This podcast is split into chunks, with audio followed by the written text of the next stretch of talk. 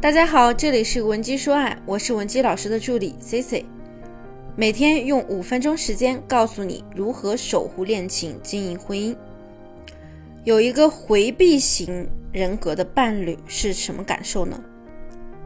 很多人呢都来咨询过我关于回避型伴侣的问题，比如说我一个学员小米，小米啊，他跟我吐槽，他说 C C 老师啊。我发现啊，我男朋友啊，真是个典型的回避型依恋人格，真的是不能和他再继续相处了。你快来帮我评评理吧。我们两个呀，从早上七点吵到了十点多，就因为一件很小的事，谁早上做早饭。从这件事情我就发现啊，他每一次一遇到干家务活的时候，就要回避劳动。我们俩啊，吵了三个多小时，这可怎么沟通啊？我真是太无语，太委屈了。首先呢，Sisi 在这里要替大家澄清一下啊，像那种特别能跟你吵的男朋友啊，根本就不算什么回避依恋人格。那小米呢，又把男友回避劳动这件事情呢，当做了一个评判的标准，这个就是错的离谱了。其实啊，不管小米还是我们的其他学员，都会在学习过程中呢，去套用一些文章或者是音频里听到的知识，还没有理解透彻，就去用来解释自己身边的事情，或者呢，直接给身边的人下定义。那么，就拿回避型依恋模式这个名词来说吧，为什么这个词这么出名？就是因为在关系中，喜欢回避的男人啊，真不少。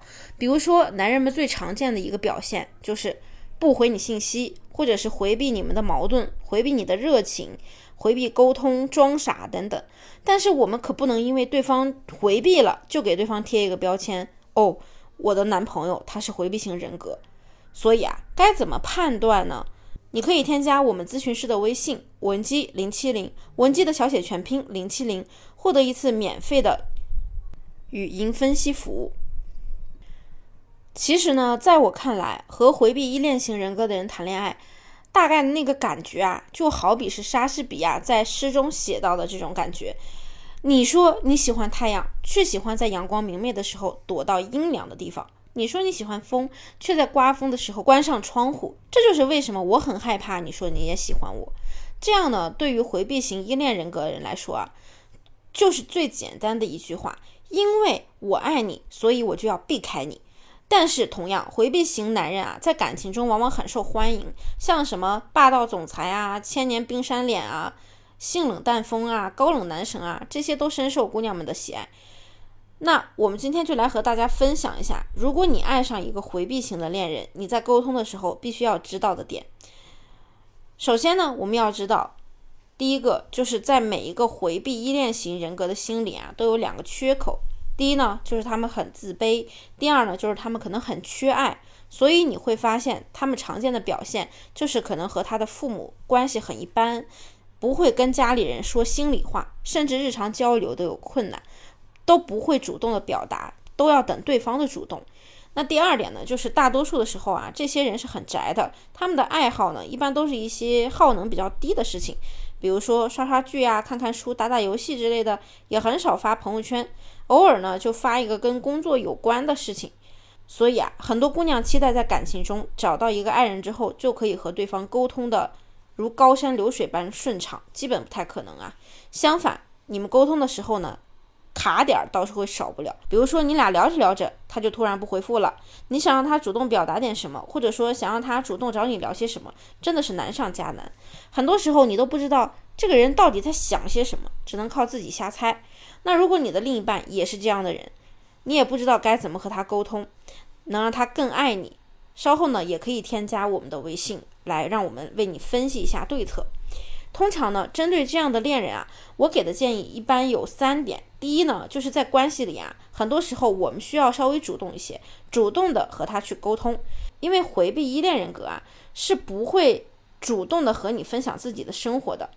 那如果说你要是在主动的考验他对你的态度，还是趁早放弃吧。因为呢，你越是结果越不如意。相反，如果你想知道他的生活是什么样的，想让他了解你，你可以大胆的去跟他说，也不要担心自己会不会打扰他，自己是不是很烦很啰嗦。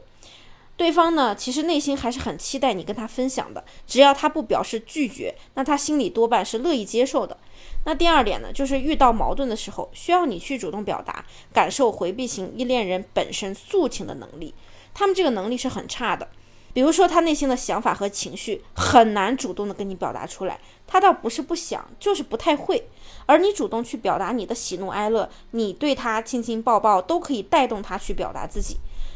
因为虽然他自己不会表达，但是他也很需要你的爱的表达。你可以在心里告诉自己，嗯，他就是我的学生，我要教会他爱。第三呢，就是你可以多去询问下对方的感受，比如说，哎，我有个想法是如何如何的，你觉得如何如何？